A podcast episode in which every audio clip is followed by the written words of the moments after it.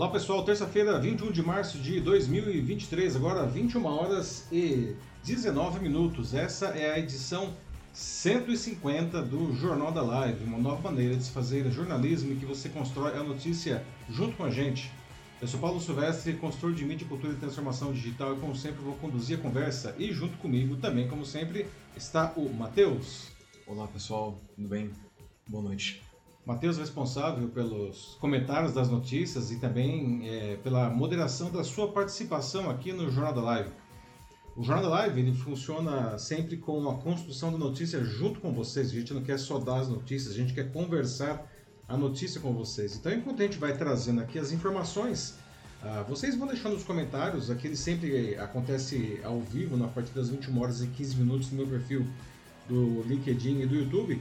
E enquanto nós vamos trazendo as notícias, a gente faz algumas perguntas, vocês vão deixando o que vocês acham sobre o assunto aqui mesmo nos comentários da live, tanto no LinkedIn quanto no YouTube. Daí o Matheus ele vai selecionando as notícias, né, os comentários que vocês deixaram, e aí dessa maneira a gente constrói a notícia juntos.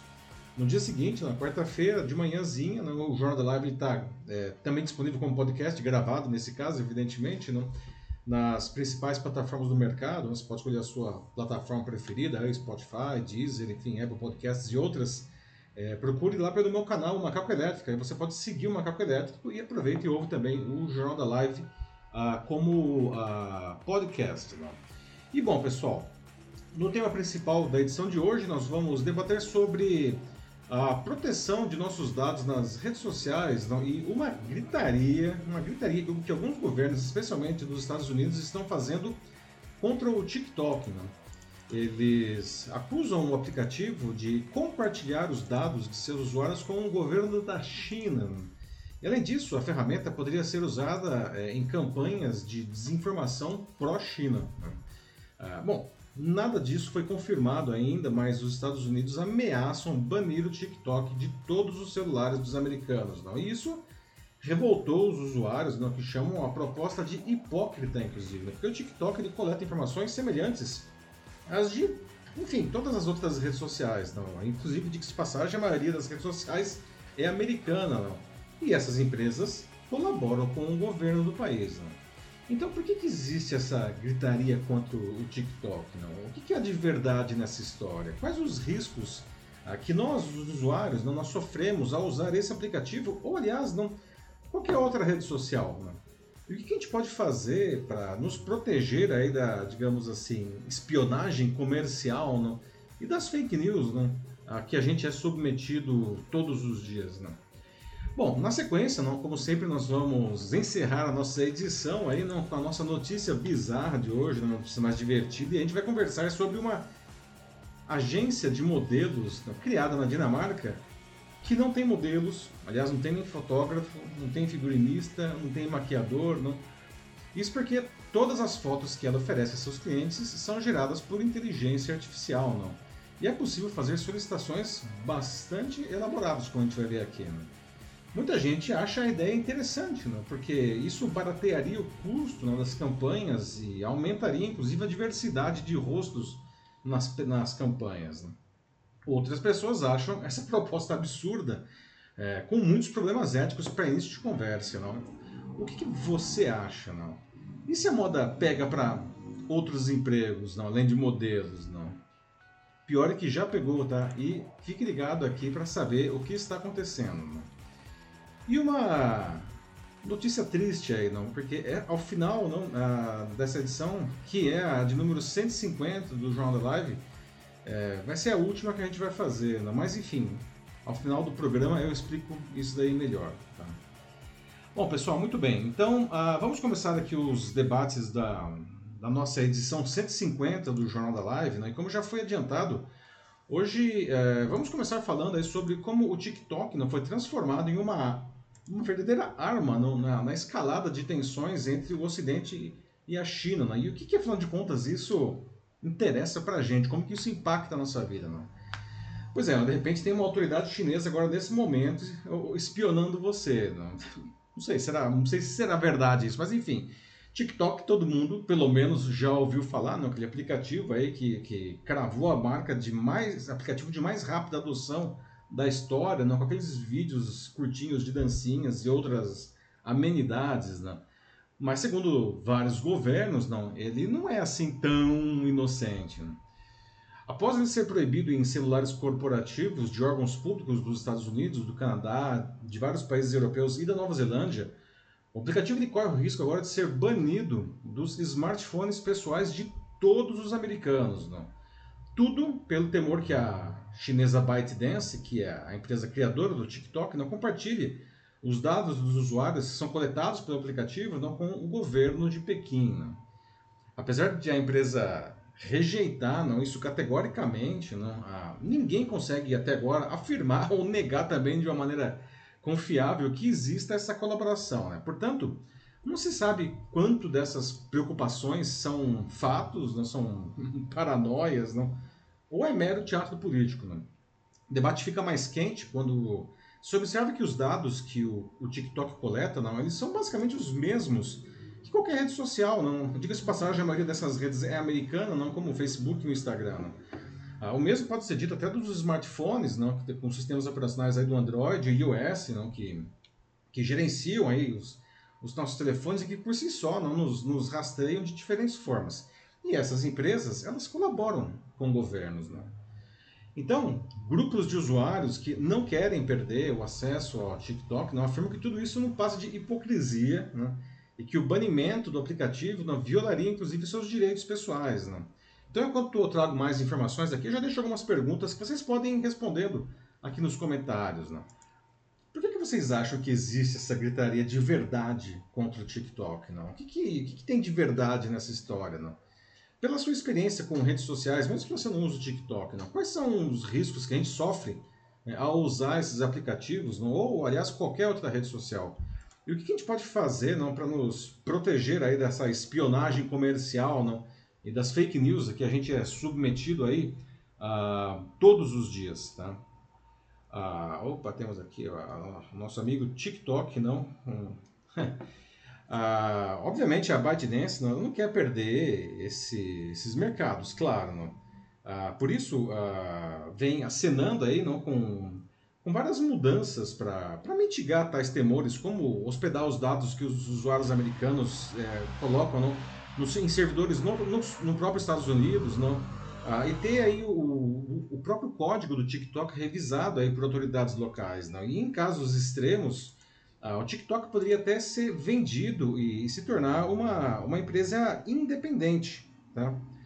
Ah, convenhamos, não parece que ela está disposta aí não a, a, a compartilhar, a, a, colaborar aí não para mitigar esse, esse risco de ficar de fora. Né? O problema é que, como tudo que envolve um governo autoritário, como é o caso do chinês, não, é difícil dizer é, o quanto é verdade e quanto é ficção ou retórica, tanto do lado da China aí, é, quanto desses medos ocidentais. Né? Mas é fato que, que há pouca transparência em relação a um eventual compartilhamento de dados entre a empresa e o governo chinês. Aliás, não é a primeira vez, não que suspeitas aí de, de espionagem ah, recaem sobre, sobre empresas da China. Né? O ex-presidente americano Donald Trump gostava de acusar a Huawei, vocês lembram disso, né? Ah, que chegou até a fazer pressão internacional para que, que países não adotassem seus equipamentos para suas redes de celulares 5G. Né? Mas ele não teve muito sucesso na sua campanha. Aí, né? E muita gente séria acredita que ele queria apenas barrar o avanço comercial de uma empresa chinesa em uma área que, que provavelmente vai ser uma das áreas dominantes do mundo na próxima década, que é a infraestrutura de 5G, né? Que mesmo no Jornal da Live a gente já debateu isso bastante, não? Ah, e nós, não? Como que o Brasil fica nessa história do, do TikTok? Bom, para que é por aqui, não, a gente a está passando inclusive por um amplo debate aí sobre a regulação das plataformas digitais, não? Especialmente para tentar coibir a desinformação, como aliás a gente também já debateu bastante aqui no Jornal da Live, não? Ainda assim, não tem nenhum movimento especificamente contra o TikTok aqui no nosso país, não. E vale lembrar que, ao contrário desses outros países aí que estão criando problemas com a ByteDance, não, ah, o Brasil não tem qualquer restrição política ou comercial contra a China, que, aliás, não, é o nosso principal parceiro de negócios do mundo. Não.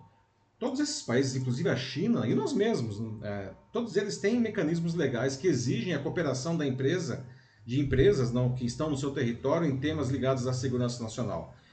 Mas tem uma coisa aí, não, é, tem uma diferença que é importante, que a gente poderia chamar, vamos dizer assim, da disposição das empresas de cooperar com os seus governos, mesmo lá nos Estados Unidos, não, lá na, na Gringolândia, não, as big techs aí como a Meta, o, o Google, não, elas, ah, elas, ah, enfim, elas até co colaboram dentro da lei, não, ah, mas elas fazem isso aí meio que, que sob protesto. Outras empresas, por exemplo, as que são ligadas à indústria bélica, elas colaboram até mais do que o governo pede. Não?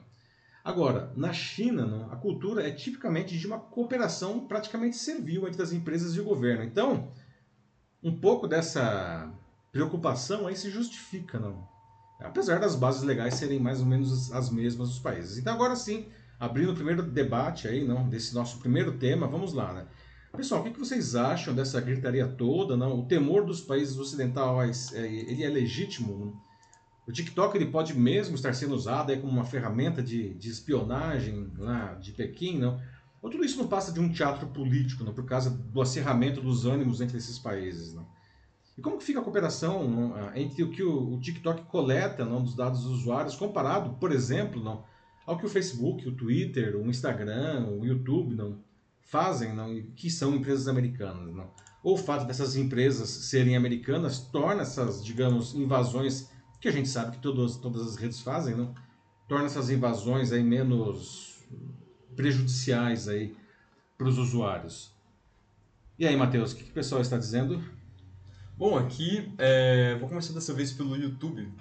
Comentário do Sandro Custódio que fala de que realmente, né, como que a gente faz para se proteger disso? Não usando, né, porque realmente vicia, droga das pesadas ele coloca.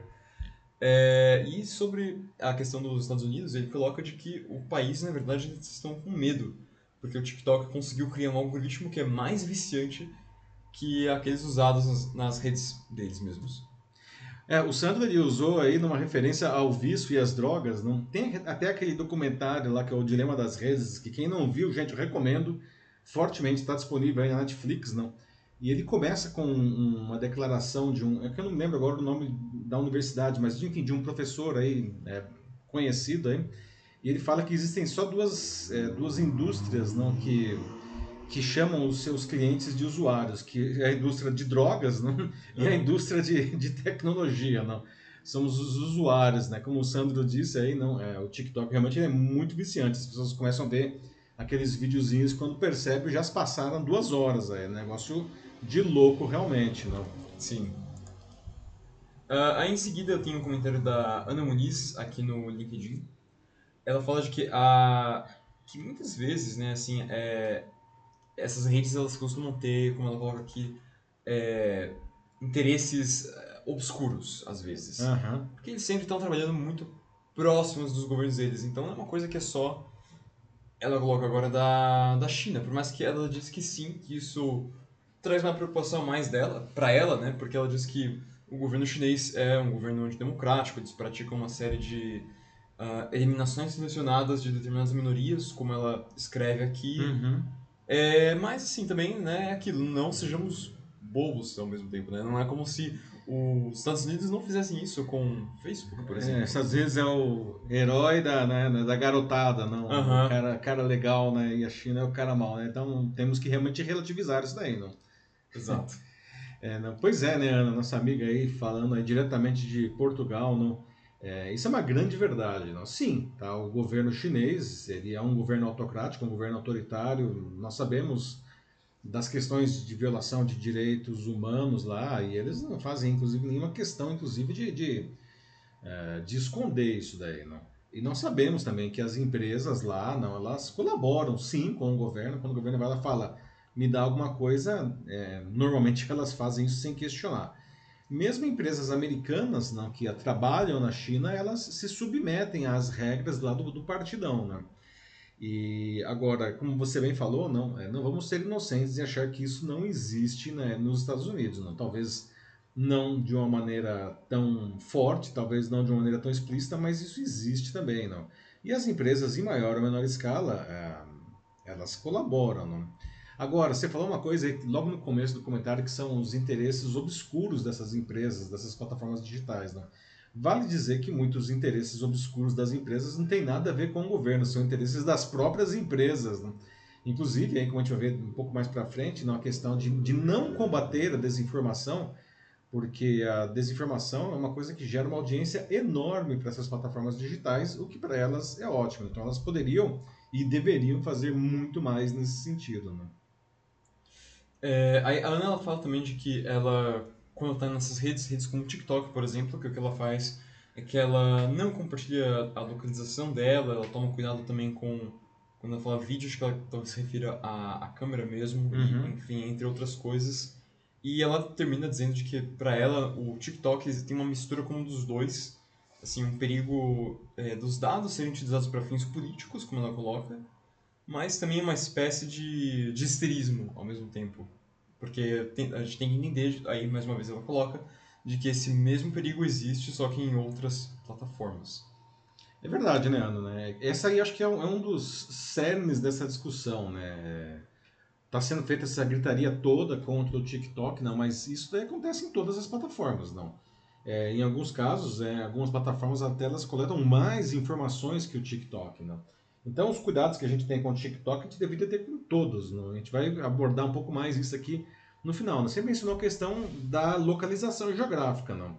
Essa informação ela não é necessariamente uma informação relevante para o TikTok mostrar para a gente aí quais são os vídeos né, que seriam do nosso interesse. Né? Ah, nós poderíamos simplesmente não compartilhar essa informação. O problema é que, infelizmente, não, as pessoas elas não estão preparadas, não, não vou dizer assim, elas não estão preparadas tecnicamente para fazer esse tipo de bloqueio e, e, na verdade, às vezes elas nem entendem, nem percebem, nem se questionam isso daí. Não? Então, como a gente diz aqui no Brasil, o buraco é mais embaixo, realmente. Não? Sim. Agora, a gente, realmente, a gente poderia é, usar todas essas plataformas, não usar bem, assim, tirar proveito delas, eu quero dizer, compartilhando muito menos informações do que a gente já compartilha. Não é só TikTok, todas elas.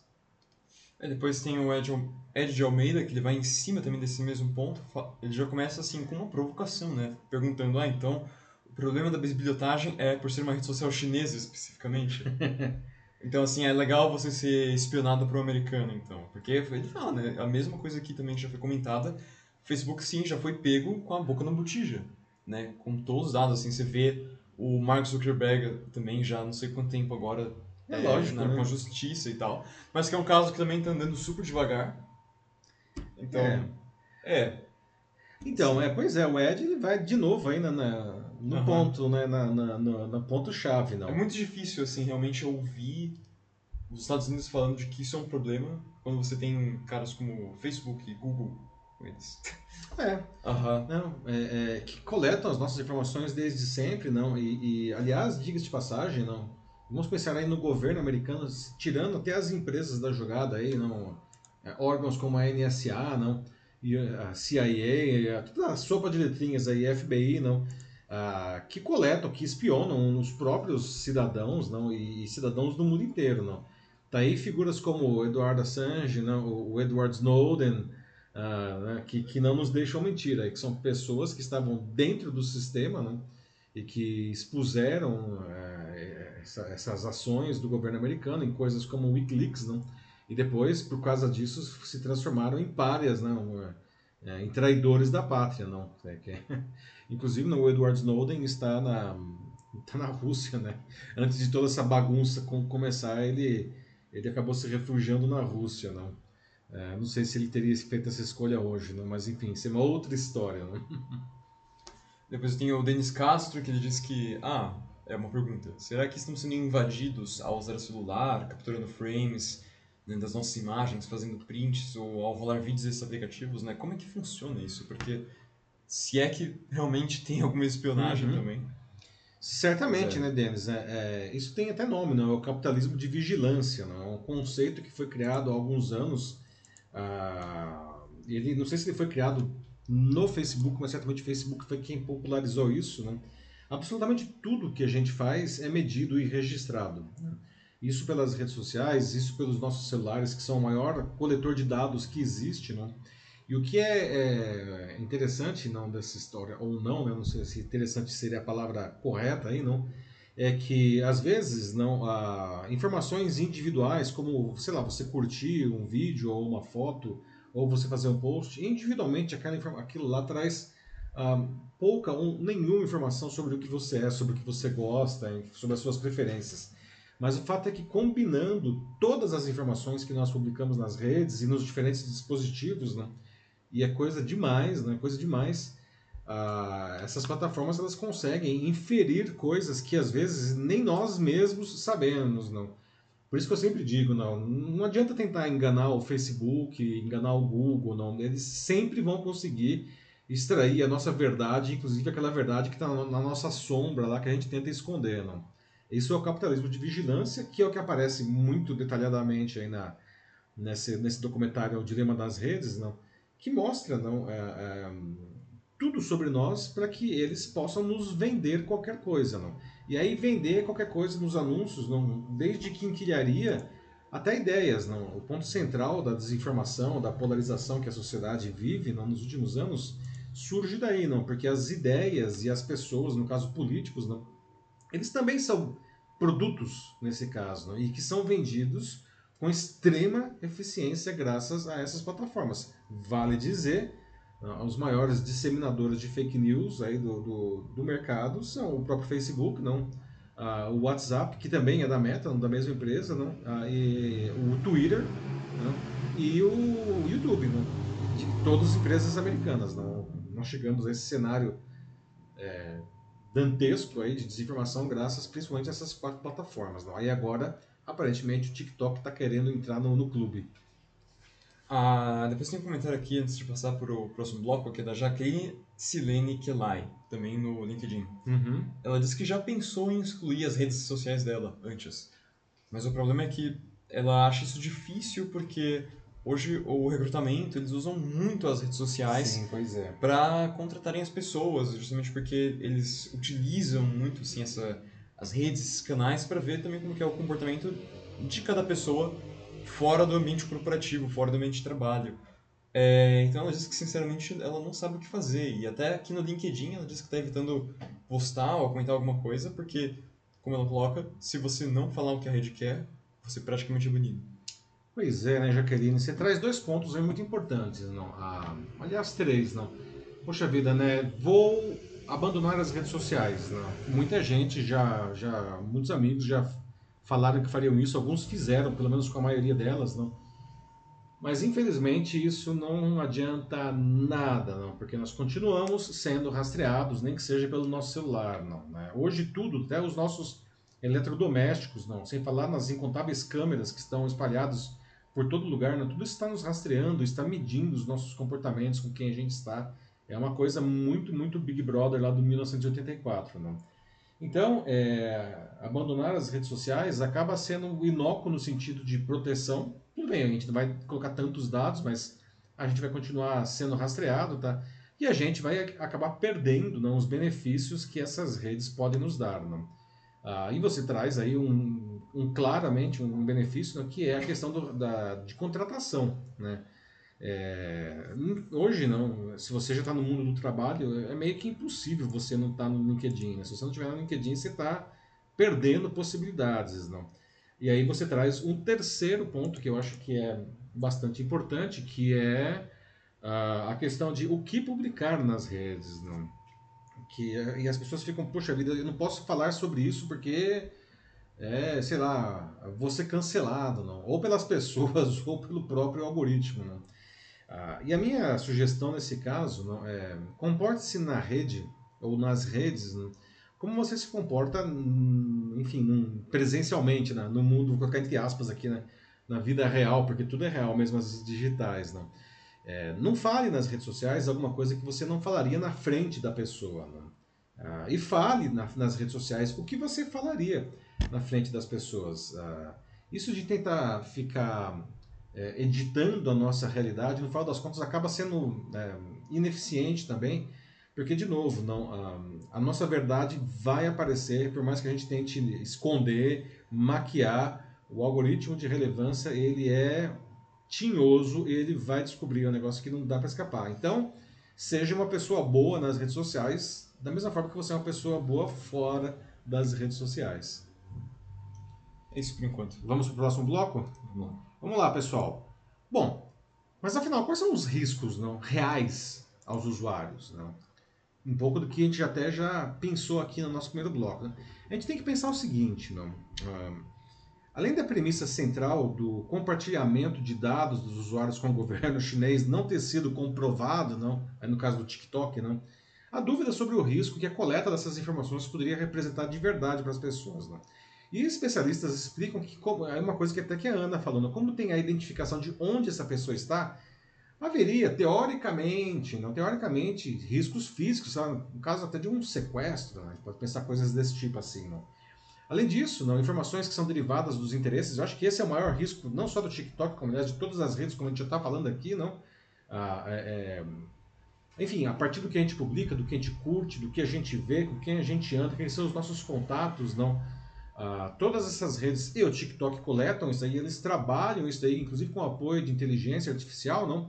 Isso pode criar vários riscos, não? É, até riscos de reputação, como até um pouco do que a, Jaqueline falou, né? O que eu vou colocar aqui na rede? Será que eu, eu posso perder meu emprego? Ou, ou, enfim, perder a chance de ser contratado por um emprego? Não? Como que a gente vive nesse cenário, não? A situação fica mais grave, eu entendo, em celulares corporativos de empresas, de órgãos governamentais, não, porque em tese não é, pode existir informações sensíveis do negócio dessas instituições, não. É, e no caso de uma coisa do governo, poderia ser passada aí para um país hostil, para o governo de um país hostil como a China, não? Tanto que, até o momento, pelo menos, o TikTok ele só foi banido não, nesses países aí, não? Ah, de, de celulares corporativos, não de órgãos ah, governamentais, não. Bom, outro temor entrando aí por outra área, não, é que o TikTok ele seja usado para promover a desinformação entre seus usuários, né? especificamente algo associado aí aos interesses chineses, no caso do TikTok, não. Mas a gente está falando aqui, né? E como é que fica aí os interesses americanos no caso de todas as outras redes, né? Ou seja, então o que seria esse negócio? Distribuir fake news pró-China, não? Ou pelo menos não, que favoreça interesses da China nos diferentes países do mundo, não? Vale lembrar, não, que na, na eleição uh, de 2016, não, uh, e na eleição de 2020 nos Estados Unidos, não, Uh, isso, sim, não, a, a, a Rússia não, ela, ela, ela teve um papel muito determinante nos resultados da, da, das eleições do, dos Estados Unidos não, é, favoráveis ao Donald Trump. Não. Isso aparece em outro documentário muito interessante também, que é o, o Privacidade Hackeada, também disponível na Netflix, recomendo também. Não. Agora sim, né? Mas caramba, no TikTok, não, uma rede de dancinhas. Será que dá para distribuir fake news por dancinha? Não? Será que a dancinha pode ser ideológica? Não. É que não tem só dancinha, né, na, na, na rede, não. Agora, em uma situação extrema, não, o TikTok ele serviria como uma ferramenta de um governo autocrático para, vamos dizer, sei lá, inocular mensagens antidemocráticas em usuários contra os seus próprios países, né? Que é mais ou menos, assim, mais ou menos, vamos pegar um paralelo aí, com o que aconteceu ah, no, na União Europeia, não, ah, com a história do Brexit, não, ah, que, em que os, os, os, as pessoas que moram na, no Reino Unido votaram para que o Reino Unido deixasse não, a União Europeia. Vale dizer, e isso também aparece no documentário da privacidade hackeada, não, essas pessoas foram manipuladas não, através do Facebook, não, para que elas votassem sim. Não. Novamente, nesse ponto, é importante lembrar não, que algumas das principais plataformas para disseminar fake news, não, como Facebook, WhatsApp, Twitter, YouTube, não, são de empresas americanas. Não. E elas sempre fizeram, como a gente já falou agora há pouco, né, muito menos do que elas poderiam, do que elas deveriam para combater a desinformação, porque isso aumenta a audiência da, deles, né, das suas páginas, o que é bom para os negócios. Né. E outra coisa que a gente precisa levar em consideração, né, qualquer que seja a plataforma, seja Facebook, seja TikTok, né, ah, os agentes da desinformação nessas plataformas, ou seja, quem produz, quem, quem publica, quem redistribui as fake news, elas podem ser cidadãos não? e até governos não? de qualquer país. Não? E, e, bom, a gente já cansou de ver isso acontecer, inclusive nos Estados Unidos, nos últimos anos, e, e, por que não dizer, não, também aqui no Brasil. Né? Então, pessoal, abrindo aqui o nosso segundo bloco de debate, né? você sente que as informações coletadas pelo TikTok ou por qualquer outra plataforma digital, mesmo que não seja rede social, como o seu celular, por exemplo, né? pode de alguma maneira ameaçar você? Não. Ah, bom, todos nós sabemos muito bem o poder destrutivo para a democracia e até para a sociedade organizada não, que a desinformação representa. Mas será que o TikTok conseguiria ser eficiente na disseminação desse tipo de conteúdo? Ou a plataforma não serve para isso? E as outras redes sociais, como é que elas ficam nesse cenário então? Né? Será que elas são melhores ou talvez menos piores não, que o TikTok não, para entregar fake news? Não? Aliás, você acha que elas vêm fazendo, né, todas essas outras redes, elas vêm fazendo um bom trabalho para combater a desinformação? E aí, Matheus, o que o pessoal está dizendo? Não, falando em desinformação, é, o Salvador da Gama está aqui com a gente. O nosso amigo Salvador, bem-vindo. No LinkedIn, ele fala sobre como muitas pessoas mostram uma realidade diferente do que elas nas redes sociais, como a gente estava comentando aqui. Uhum. Então ele fala de que quando essa máscara cai, né, ele faz essa pergunta, realmente nossa credibilidade cai junto com essas máscaras, porque né, é um jogo de aparências, e uma hora né, a mentira tem perna curta, não tem como manter isso aí para sempre. E sobre fake news, ele fala que sim, elas se disseminam em qualquer lugar e, infelizmente, muitas vezes mais do que é, um verdadeiro conhecimento. É, infelizmente, né, Salvador, você falou uma coisa que é muito verdade aí, né? É, a notícia falsa ela tem uma incrível capacidade de se disseminar não é, mais do que a verdadeira entre outras coisas não e aí tem estudos e estudos não feitos sobre fake news não entre outras coisas porque a mentira não ela é muito mais suculenta até mesmo porque ela não tem nenhum compromisso com a verdade então quem produz a fake news não ela pode enviesar modificar temperar colocar aí um tabasco enfim o que o que for necessário não para que aquela notícia ela fique muito mais interessante para grupos específicos da sociedade. E aí vem o grande pulo do gato das fake news, né? Porque elas distribuem essas notícias falsas para grupos que gostariam que aquilo fosse verdade, mesmo que seja mais completa barbaridade, não. E é por isso que as fake news dão certo e elas se disseminam mais do que as notícias verdadeiras, né? É, isso é talvez, né, eu, eu honestamente eu coloco esse combate da desinformação aí como talvez um dos maiores, se não o maior desafio da nossa geração. Né? A gente precisa encontrar, está difícil, não, não estamos conseguindo encontrar caminhos para vencer isso de uma maneira consistente, não, mas a gente precisa fazer isso, espero não deixar isso para a próxima geração, esse, esse, esse combate aí, não. Porque senão, né, como você bem coloca aí, Salvador, não, a gente vai confiar em quem? Não? Ou no quê? Porque tudo é uma versão né? No, o que interessa, aliás, não, é, não, são mais os fatos, não. o que interessa é a versão, que aliás é o conceito de a definição de pós-verdade, não. que foi, diga-se de passagem, a palavra do ano em 2016, já faz então aí sete anos, não, do dicionário de Oxford. Não. É, o buraco é bem mais embaixo. Exato. A Ana Muniz coloca aqui também de que o que realmente é preocupante, bom, nisso tudo é o uso político. Mais uma vez, falando aqui sobre é, casos como, não só a eleição do Trump, mas também casos como o Brexit, por exemplo, uhum. que vem de muita manipulação mesmo, não só do TikTok, mas das redes sociais de uma maneira geral mesmo. É, são criadas bolhas. As bolhas, né, que todos nós estamos dentro de uma ou várias, não, a gente acha que não, mas estamos, né, e, e é isso que é o mais incrível dessas ferramentas, né? E a Ana menciona o caso da, da eleição do Trump lá em 2016 não, e, o, e o Brexit. Não? Ah, vale dizer não, que essa manipulação ela aconteceu, não existia TikTok ainda, não? A manipulação aconteceu no Facebook, não? E tem nome e sobrenome aí quem que fez isso, não? Que foi uma empresa de marketing político britânica chamada Cambridge Analytica, que foi um escândalo que explodiu em 2018, não descoberta pelo New York Times e pelo Guardian, da, lá do Reino Unido que aliás gerou esse documentário aí que está disponível na Netflix, Privacidade Hackeada, não? É, sim, tá? Eles manipularam no caso da eleição do Trump, não? É, eles, na verdade, eles roubaram dados graças ao Facebook, graças a vulnerabilidades do Facebook. Eles, essa empresa Cambridge Analytica ela conseguiu roubar os dados de 88 milhões né, de usuários é, americanos do, do Facebook para fazer uma manipulação aí, não, da sociedade inteira depois. Não? E eles foram muito, muito eficientes nisso daí, né? Pois é. Uh, outro ponto que eu queria levantar aqui, é, queria juntar com um comentário é, da Ana Muniz, na qual ela diz que né, preocupa muito é, esse uso, assim, de como eles conseguem levar tão facilmente as massas é, fake news né, para alcançar esses objetivos pessoais e muito perversos desses desses grupos específicos. É, mas o que é mais complicado para mim é que, assim, nessas redes, uma rede como é, o TikTok, por exemplo, é, eu acho que isso também tem um afeto muito grande, principalmente, é, tudo bem, não, só, não somente nesse grupo, mas muito nos jovens. Exatamente, Matheus, bem mais novas. E, assim, o que me preocupa é porque isso pode estar, na verdade, é, danificando, ou melhor, já está danificando toda a forma de pensar de uma geração inteira. Está deformando uma geração, né? Sim, porque essa deveria ser a geração que justamente, né, por, ah, nossa, que são os, os digitais, a geração Z, não sei o quê, porque eles nasceram nesse meio, eles vão saber como manusear isso muito melhor, mas na verdade o que parece muitas vezes é que na verdade eles são os mais manipulados, são os mais pois maleáveis é. nisso tudo. Uhum. Tudo bem, talvez eles não caiam nos golpes que, sei lá, os, os avós se... Não caem no golpe do Pix. Uhum. Mas eles caem em coisas muito mais nocivas, digamos assim.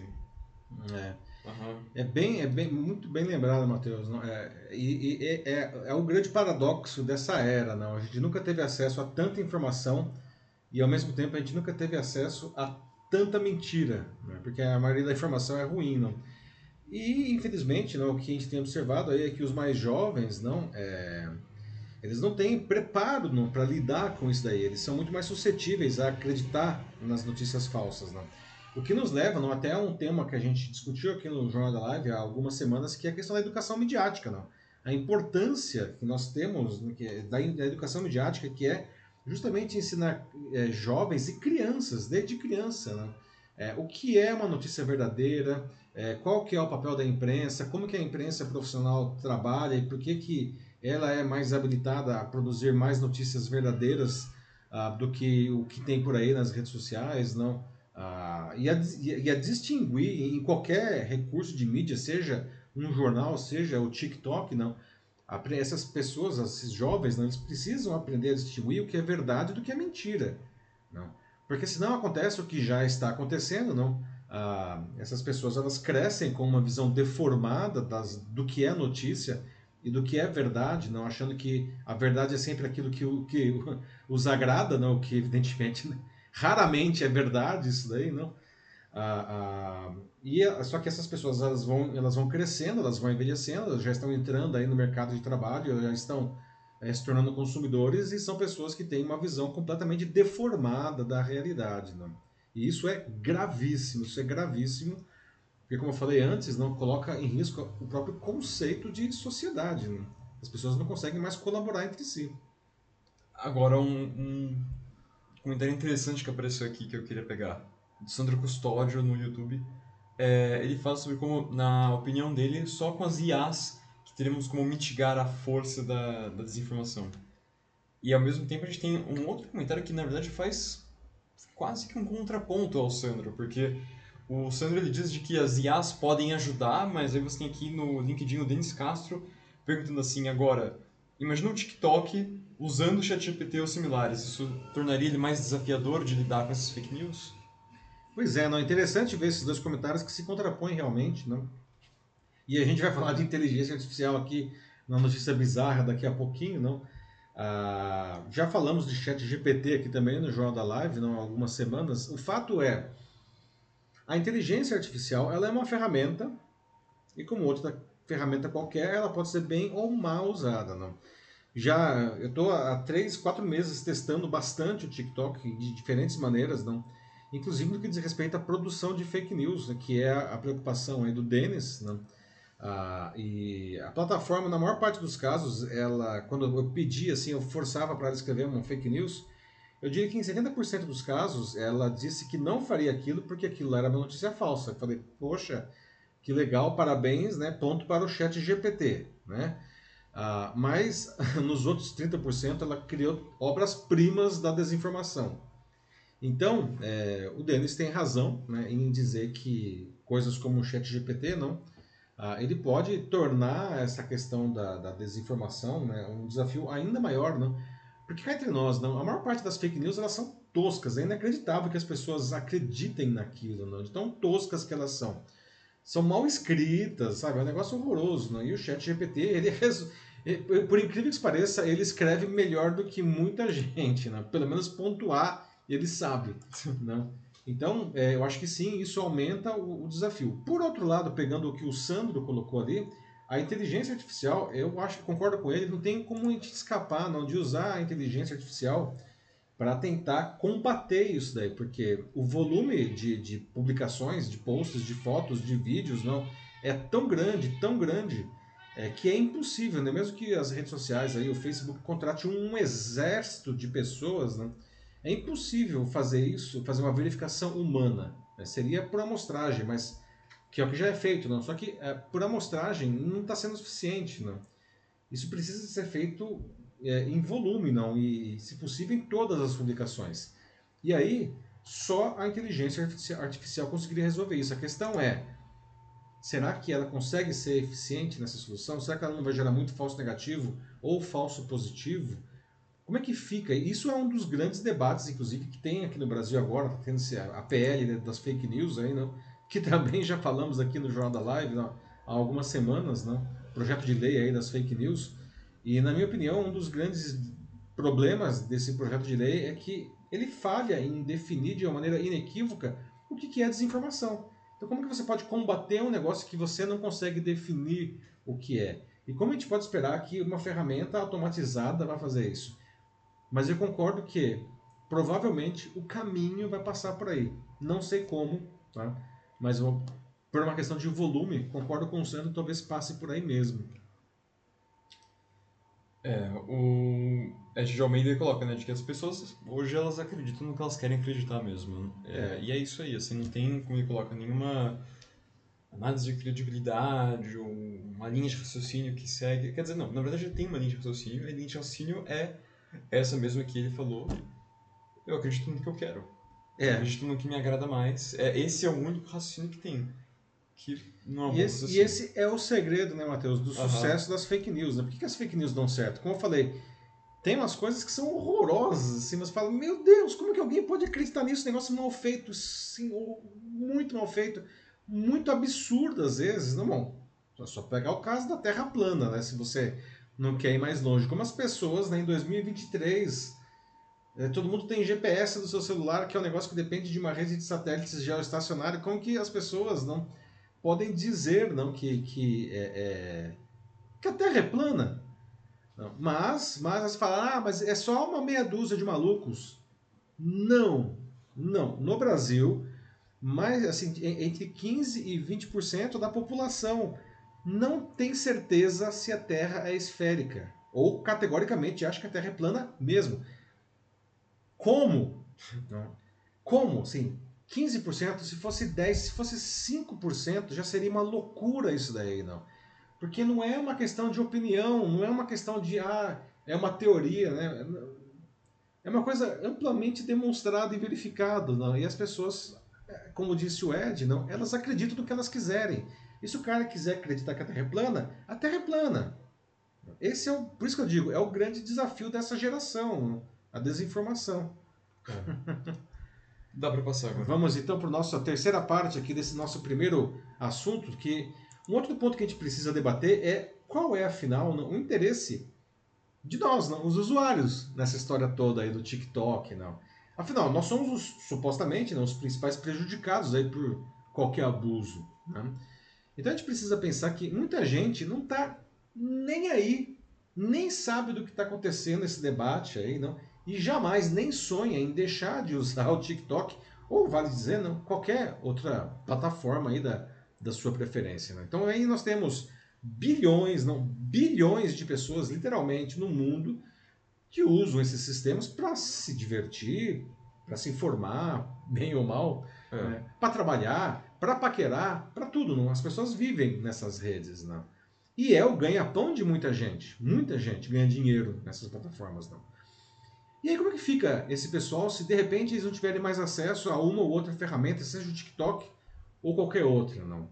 Banir um aplicativo como esse não representaria então um, um grande prejuízo para essas pessoas, não? Por isso tem muitos grupos lá nos Estados Unidos, por causa dessa gritaria agora em relação ao TikTok, não? Tem muitos grupos aí de defesa de liberdades individuais lá nos Estados Unidos que estão se posicionando contra essas proibições. Né? Ah, não interessa se Pequim vai ver o que eu estou fazendo, não, eles são contra. Né?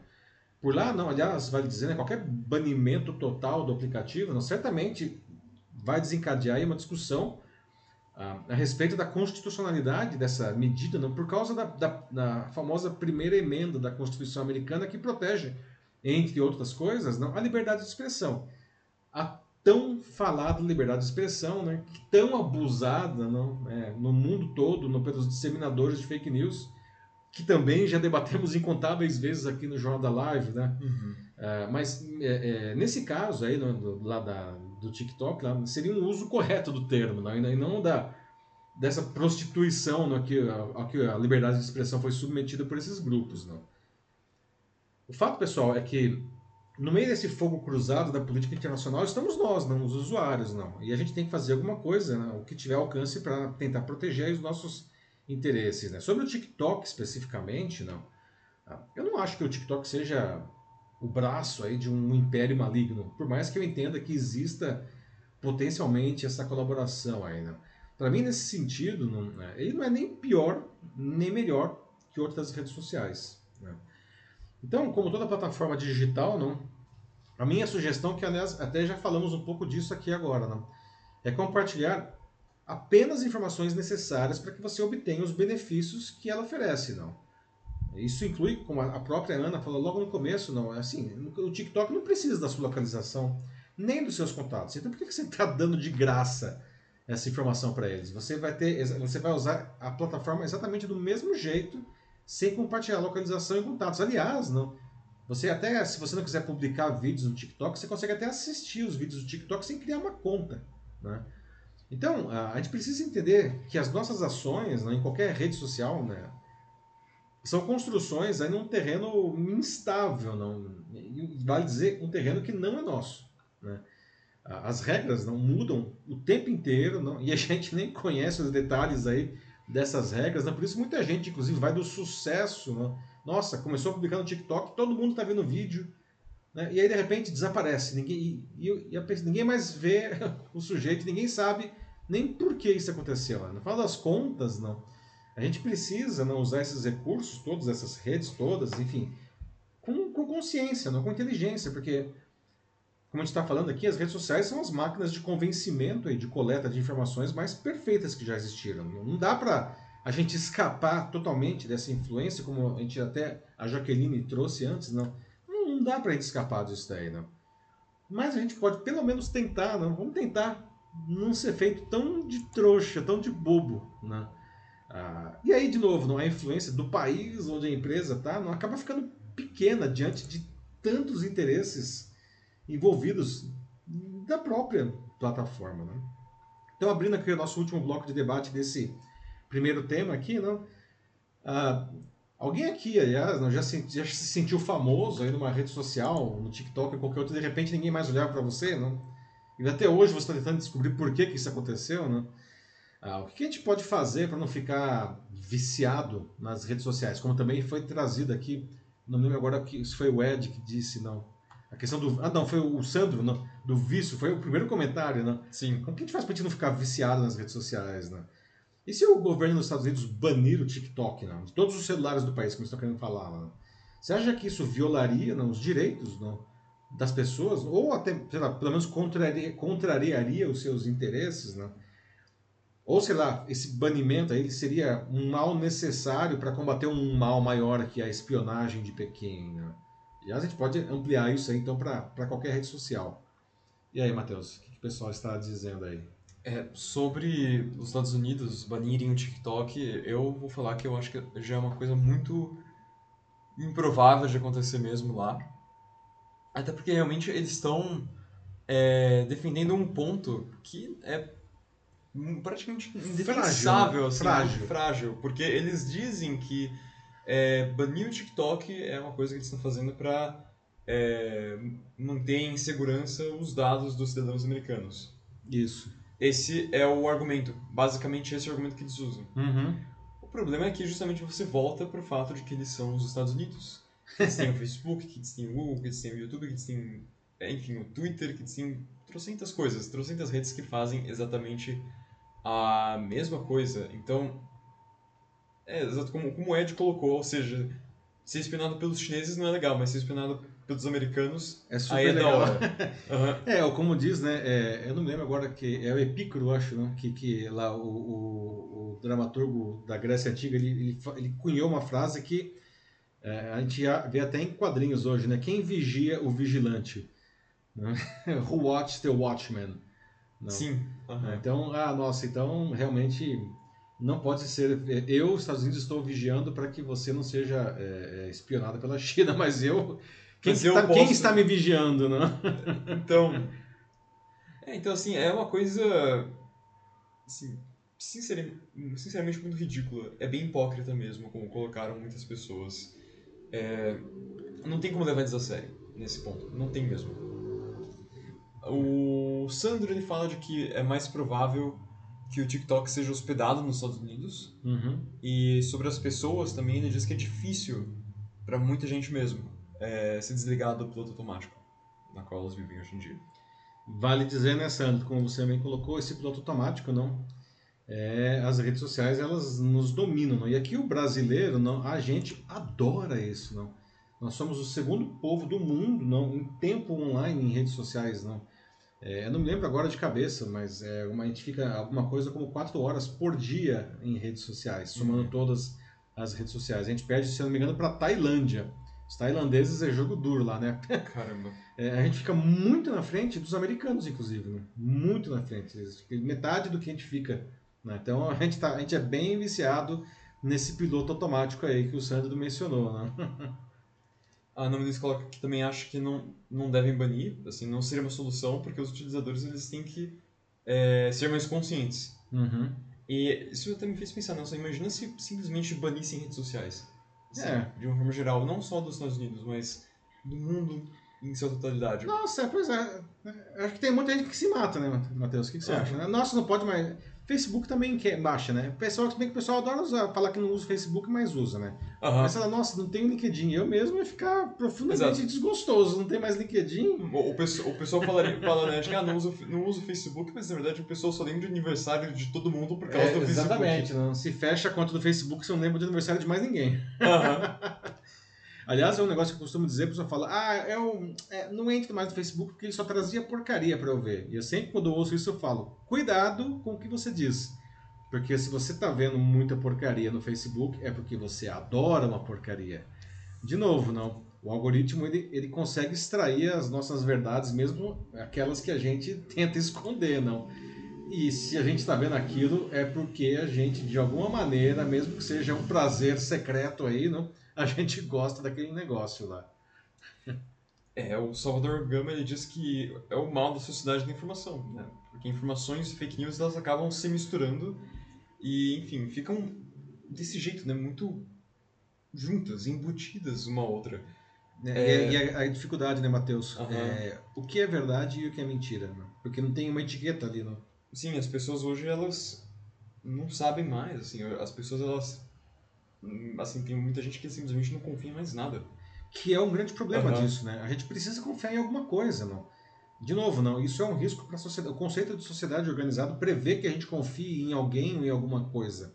Se a gente não confia em mais nada, a gente não consegue construir com, com o nosso próximo. E aí a própria sociedade entra em risco, não? É, e aí depois a Ana Muniz ela coloca um outro ponto que eu também concordo. É, assim, muito, e eu acho que seria uma das mudanças essenciais, não só para o Brasil, não só para os Estados Unidos, mas, mais uma vez, para o mundo todo, que é o investimento na educação midiática para crianças, assim, jovens, e realmente desde bem, bem novos. Porque isso é... Não tem como isso não estar nas escolas, isso é parte do dia a dia. A gente está num país em que as pessoas ficam quatro horas ou mais, em média, nas Sim, redes né? sociais. Ah, Então, assim, esse, essa interação é, de todo mundo mesmo, com informação, desinformação, com fake news, é, com meias verdades, isso aparece o tempo inteiro. Isso, isso é parte do nosso dia a dia.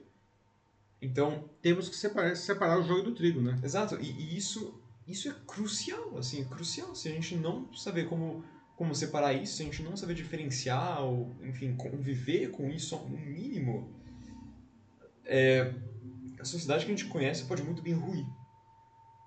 Então, é, eu acho que tem que colocar nas escolas sim.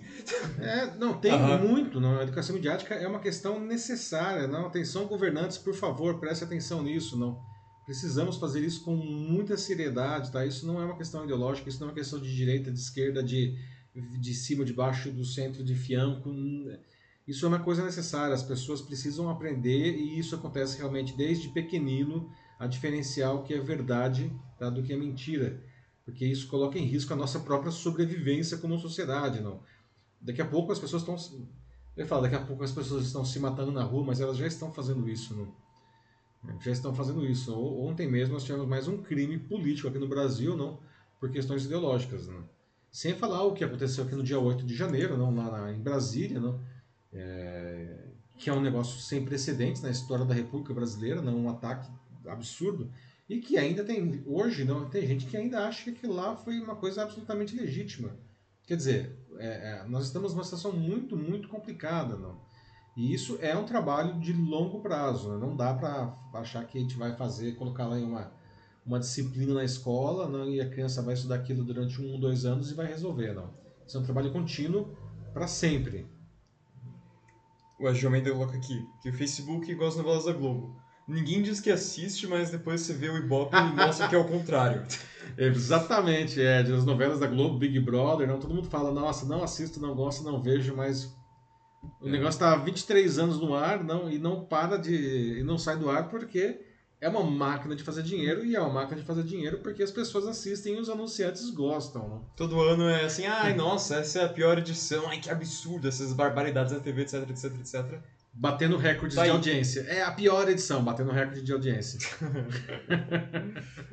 ah, é, é muito bom o ponto que o Ed trouxe aí, né? Ele também coloca aqui um outro comentário que é interessante sobre como um. Ele fala sobre um comediante, o George Carlin, que fala sobre como a atitude dos Estados Unidos durante a Segunda Guerra Mundial com os alemães era assim, ah, que nós temos que vencer a Alemanha porque eles estão tentando dominar o mundo e essa é a nossa missão. Ou seja, nós temos que dominar o mundo, não a Alemanha, então por isso a gente vai lá lutar com eles. É verdade. Nada assim de, nossa, vamos, vamos salvar as pessoas. Não, é só um, um conflito de interesses, na verdade. É, é um bom ponto, né? Que uhum. os Estados Unidos se transformou na grande potência, assim como a extinta União Soviética, na Segunda Guerra Mundial. Não? Eles já eram potências, mas elas não tinham esse, essa hegemonia global a ponto de dividir o mundo entre meu e deles.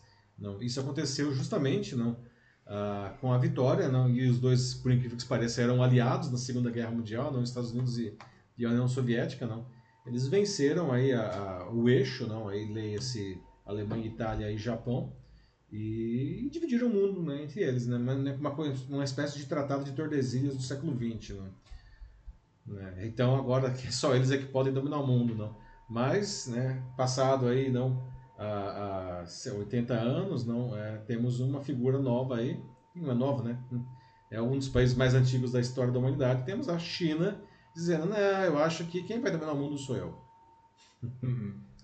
Daí, aliás, nossa gritaria toda, né? Voltamos ao ponto inicial. Sim. Acho que é Seguimos? Isso. Olha só, pessoal. Seguimos. Então agora vamos para a nossa notícia bizarra, que hoje não é a última edição, nós temos mais uma notícia breve no final aí, né? Mas, enfim, a nossa notícia bizarra da edição 150 do Jornal da Live, a gente vai falar sobre é, uma agência de modelos, entre aspas, não? criada na Dinamarca, que não tem modelos. Aliás, não tem fotógrafo, não tem figurinista, não tem iluminador, não tem maquiador, não tem nada. Né? Isso porque todas as fotos que ela oferece para seus clientes são geradas por inteligência artificial, como o nosso amigo Denis Castro estava mencionando agora há pouco aí, não? Ah, e, e, é possível fazer, inclusive, solicitações bastante elaboradas, como a gente vai, vou mostrar aqui logo na sequência, tá? Muita gente acha essa ideia interessante, porque baratearia o custo das campanhas, né? Até, como eu já ouvi, não, aumentaria a diversidade de, de, de pessoas nessas campanhas, não?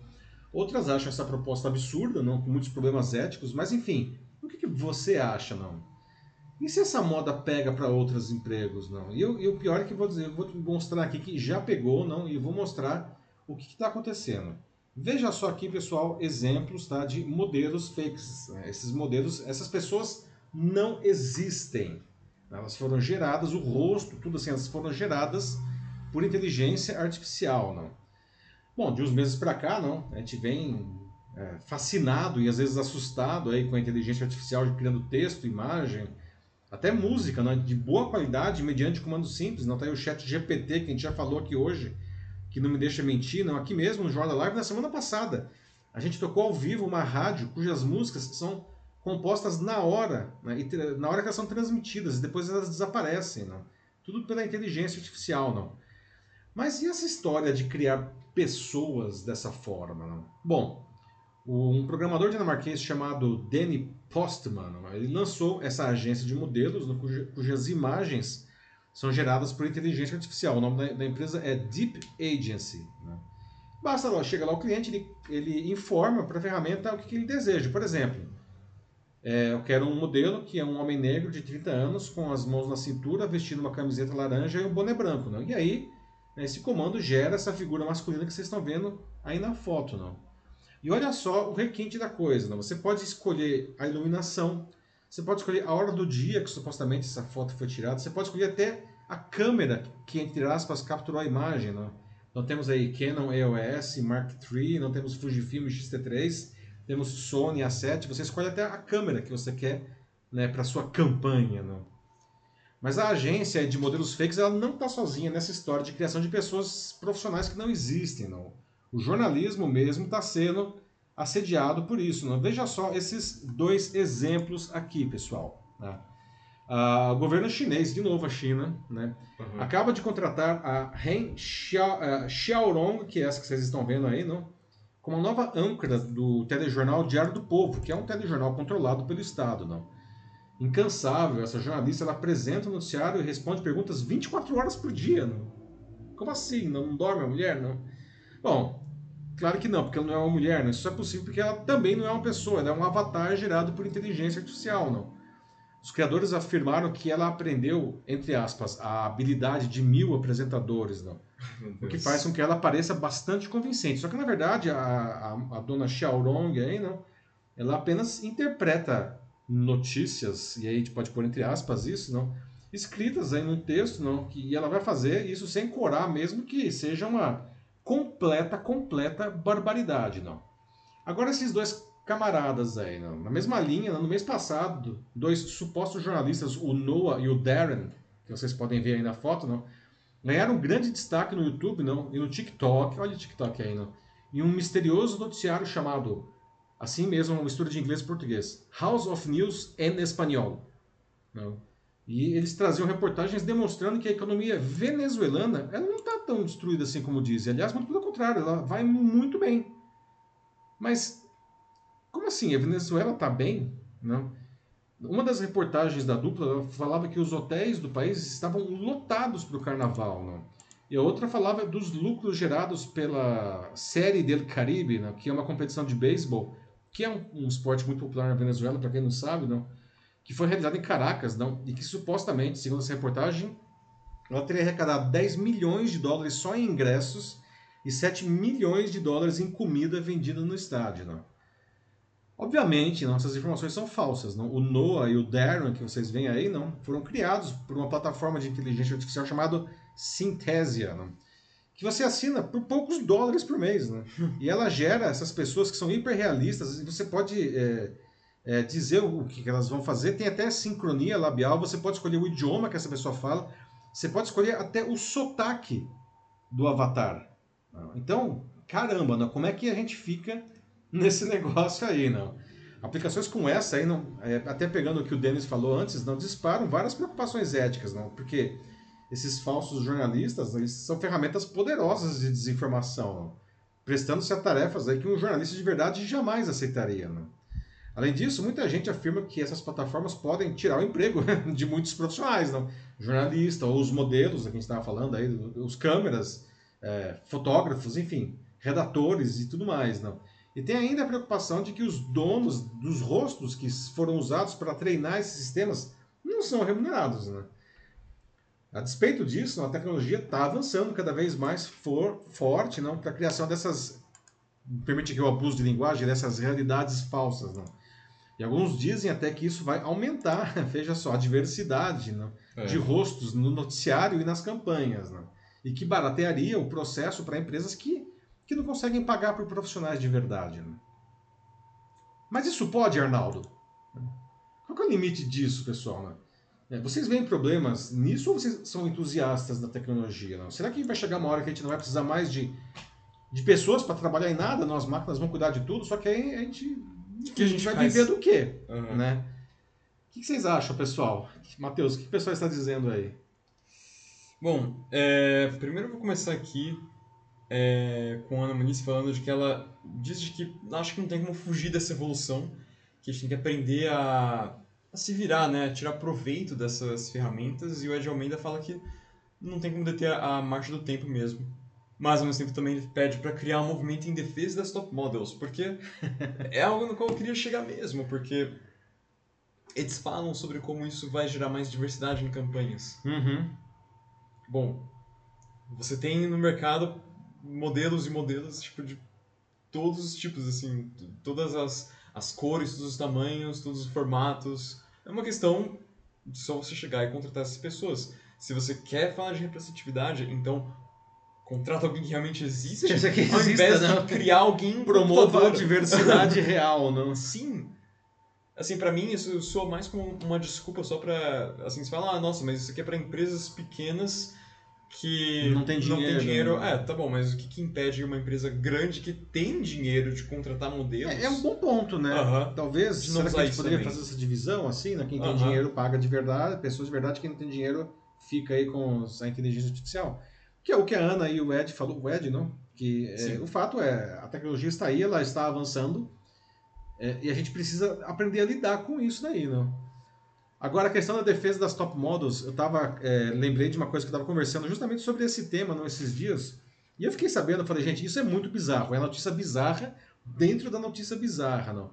Tem aquela plataforma lá do OnlyFans, né, que, enfim, as pessoas assinam para ver fotos não de, de celebridades ou de quem elas quiserem, não pagam para ver fotos, e que normalmente são fotos pornográficas, não? A, a plataforma se fez em cima disso. E eu, eu descobri, me falaram que existem pessoas no OnlyFans seja, que recebem de, de, de pessoas que querem ver as suas fotos, só que essas pessoas não existem. São avatares gerados por inteligência artificial. Meu Deus. Eu falo, mais, mais, mais, mais, mais, como assim? Não, assim. gente, assim, para ver foto de gente pelada, homem e mulher, não, até o Google serve. Né? Pagar para ver isso, ok, cada um, né, sei lá, se é uma pessoa famosa, você quer, você tem aí um, né, uma questão do fetiche.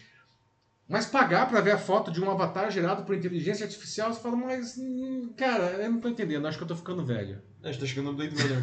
que as pessoas vão começar a namorar hologramas, essas coisas. É, eu queria namorar gente de verdade, eu queria namorar holograma, né? Eu não se- é, não, não, não. É, diz isso pro Ryan Gosling. É, é cada um com seus problemas, cara. Cada um com seus gostos. Se o cara gosta de holograma, é um direito dele e ele que seja feliz, entendeu? Mas not for me.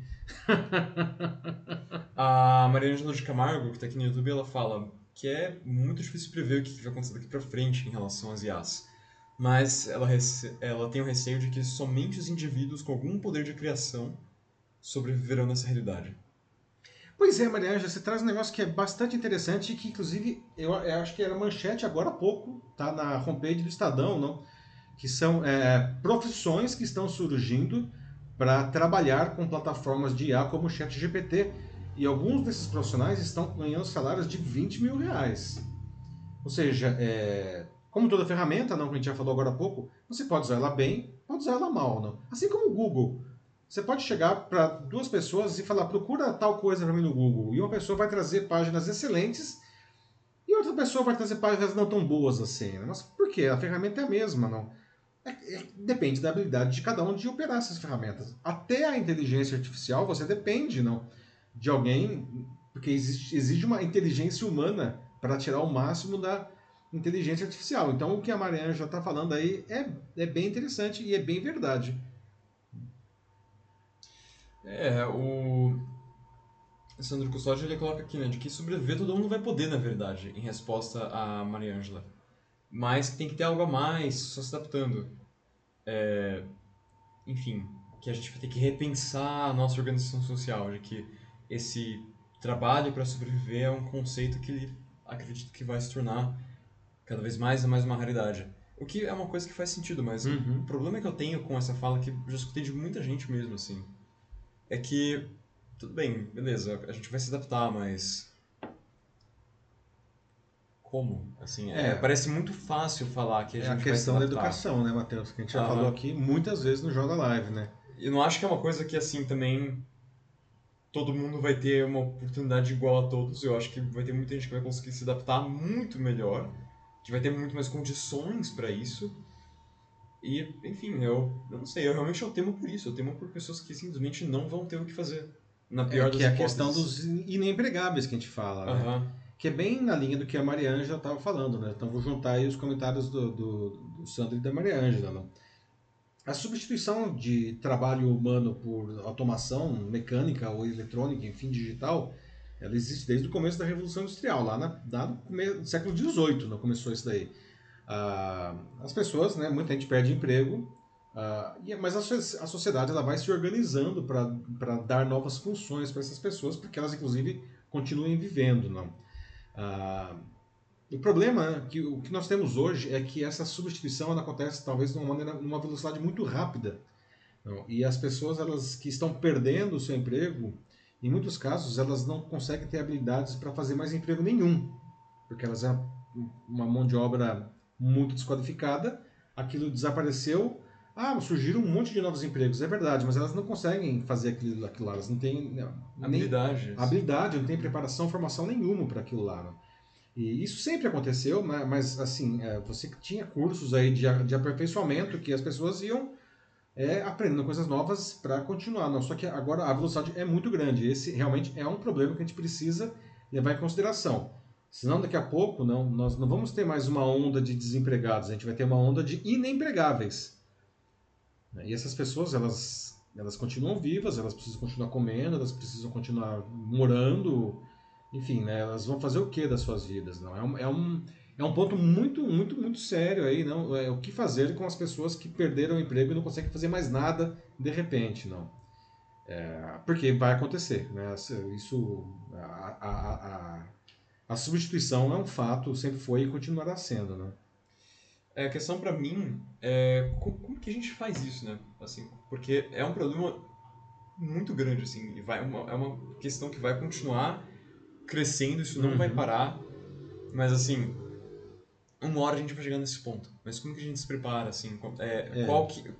Por, por onde a gente começa, assim? É uma coisa que o governo tem que fazer, é uma coisa que talvez as empresas de tecnologia têm que fazer, sabe? De, de onde de Eu acho que vai todas as isso? empresas, né, Matheus? Assim, é, Aham. isso é um. é, aí a gente cai no ponto central que é a educação, né? O debate do futuro do emprego é, não tem como dissociar do debate do futuro da educação. É, e isso, a gente está falando da educação midiática, mas na verdade, não, desde pequeno você precisa preparar essas pessoas não para passar no vestibular, não, mas para se tornar cidadãos para esse mundo que está sendo construído. E isso é desde pequeno, porque o processo é um processo de longo prazo, né? não é um, um cursinho de 30 horas que vai resolver isso daí, certo?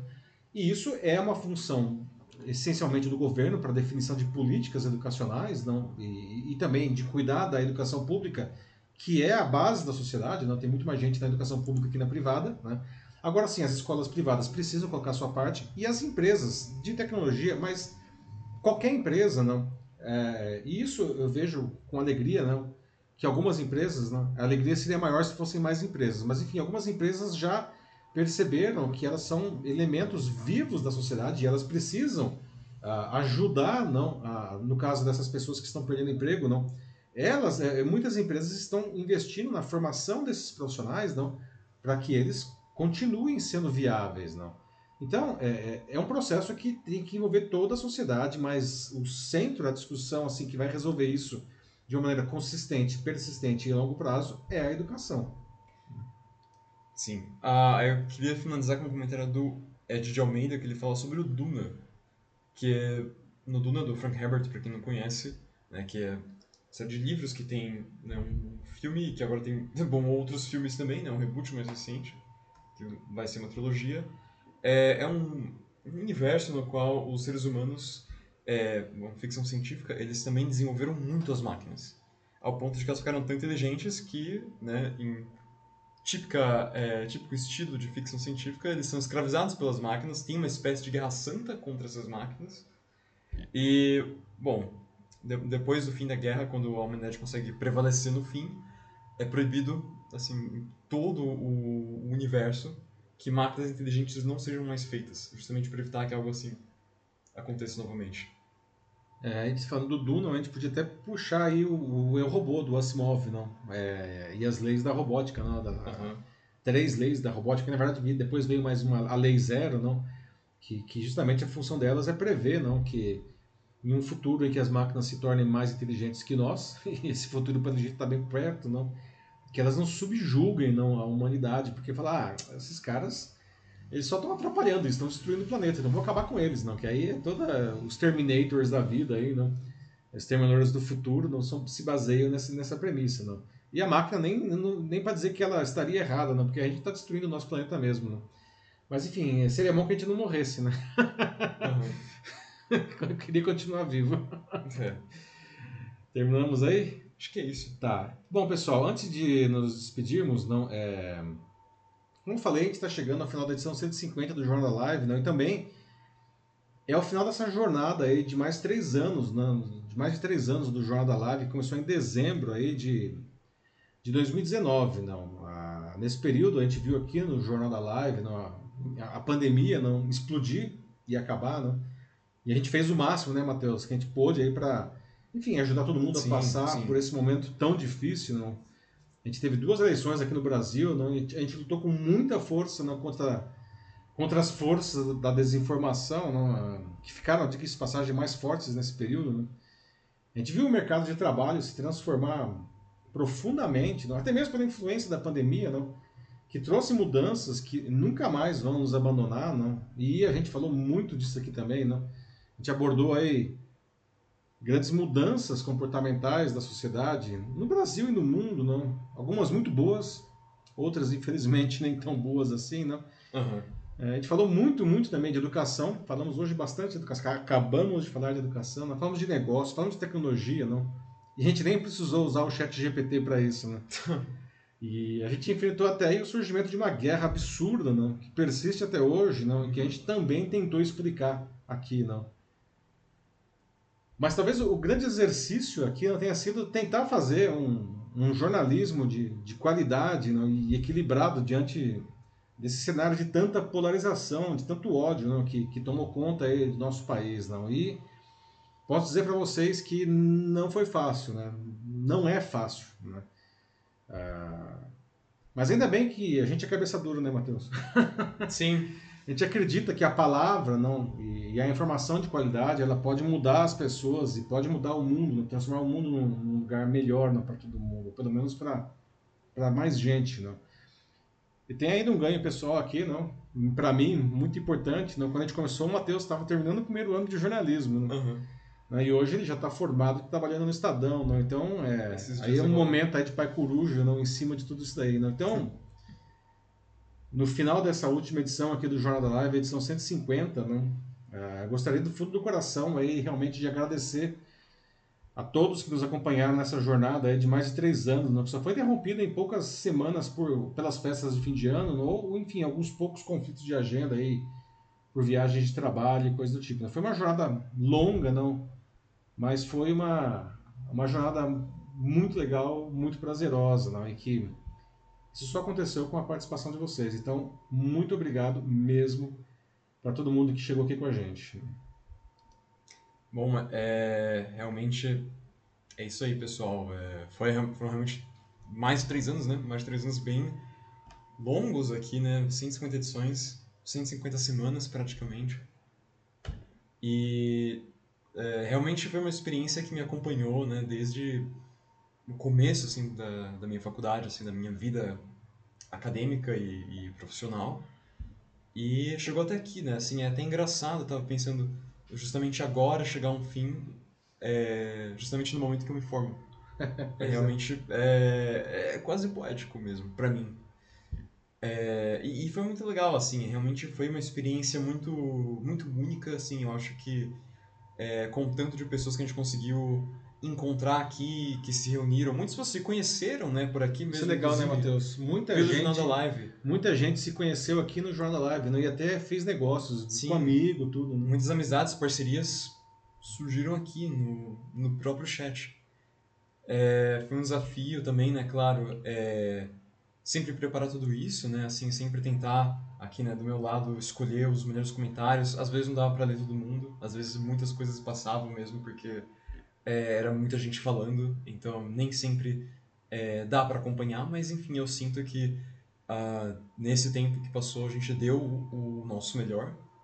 Eu acho que a gente conseguiu é, dar para vocês aqui um conteúdo que eu tenho crença total de que é um conteúdo que eu julgo ser de qualidade e, enfim, pelo fato das pessoas voltarem, eu acredito que isso é o respaldo que a gente precisava também. E é muito bom que vocês tenham gostado disso, assim, que é, essas pessoas que estiveram aqui, que enxergaram algum valor e acho que, né, dentro desse tempo, acho que conseguiram construir é, algo novo, né? Pelo menos criar um espaço aqui bacana de debate para poder dividir com todo mundo sobre os mais diversos temas, para rir juntos ou, enfim, às vezes ficar triste ou, ou irritado ou, sinceramente, alegres. e foi realmente muito legal. É uma experiência. Uma boa jornada, né? Muito, muito, muito boa. E certamente vai ficar marcada. Então, muito obrigado, pessoal. Muito obrigado mesmo. É isso aí, né? Tô vendo que tem vários uhum. comentários rolando aí, pessoal. É, muito obrigado, não. É, quero dizer, não é mais que um até logo, é mais que um breve adeus, não. A, a gente vai continuar se vendo, né? As publicações continuam, tal, não. E continuem interagindo conosco nas redes e novos projetos surgirão e eu posso dizer, garantir para vocês que vocês serão avisados aí do que vier pela frente. Até agora, então, muitíssimo obrigado novamente e a gente continua se vendo online, tá? Um abraço, pessoal. Tchau, tchau. É isso, pessoal. Até mais e a gente se vê. Se cuidem e boa noite.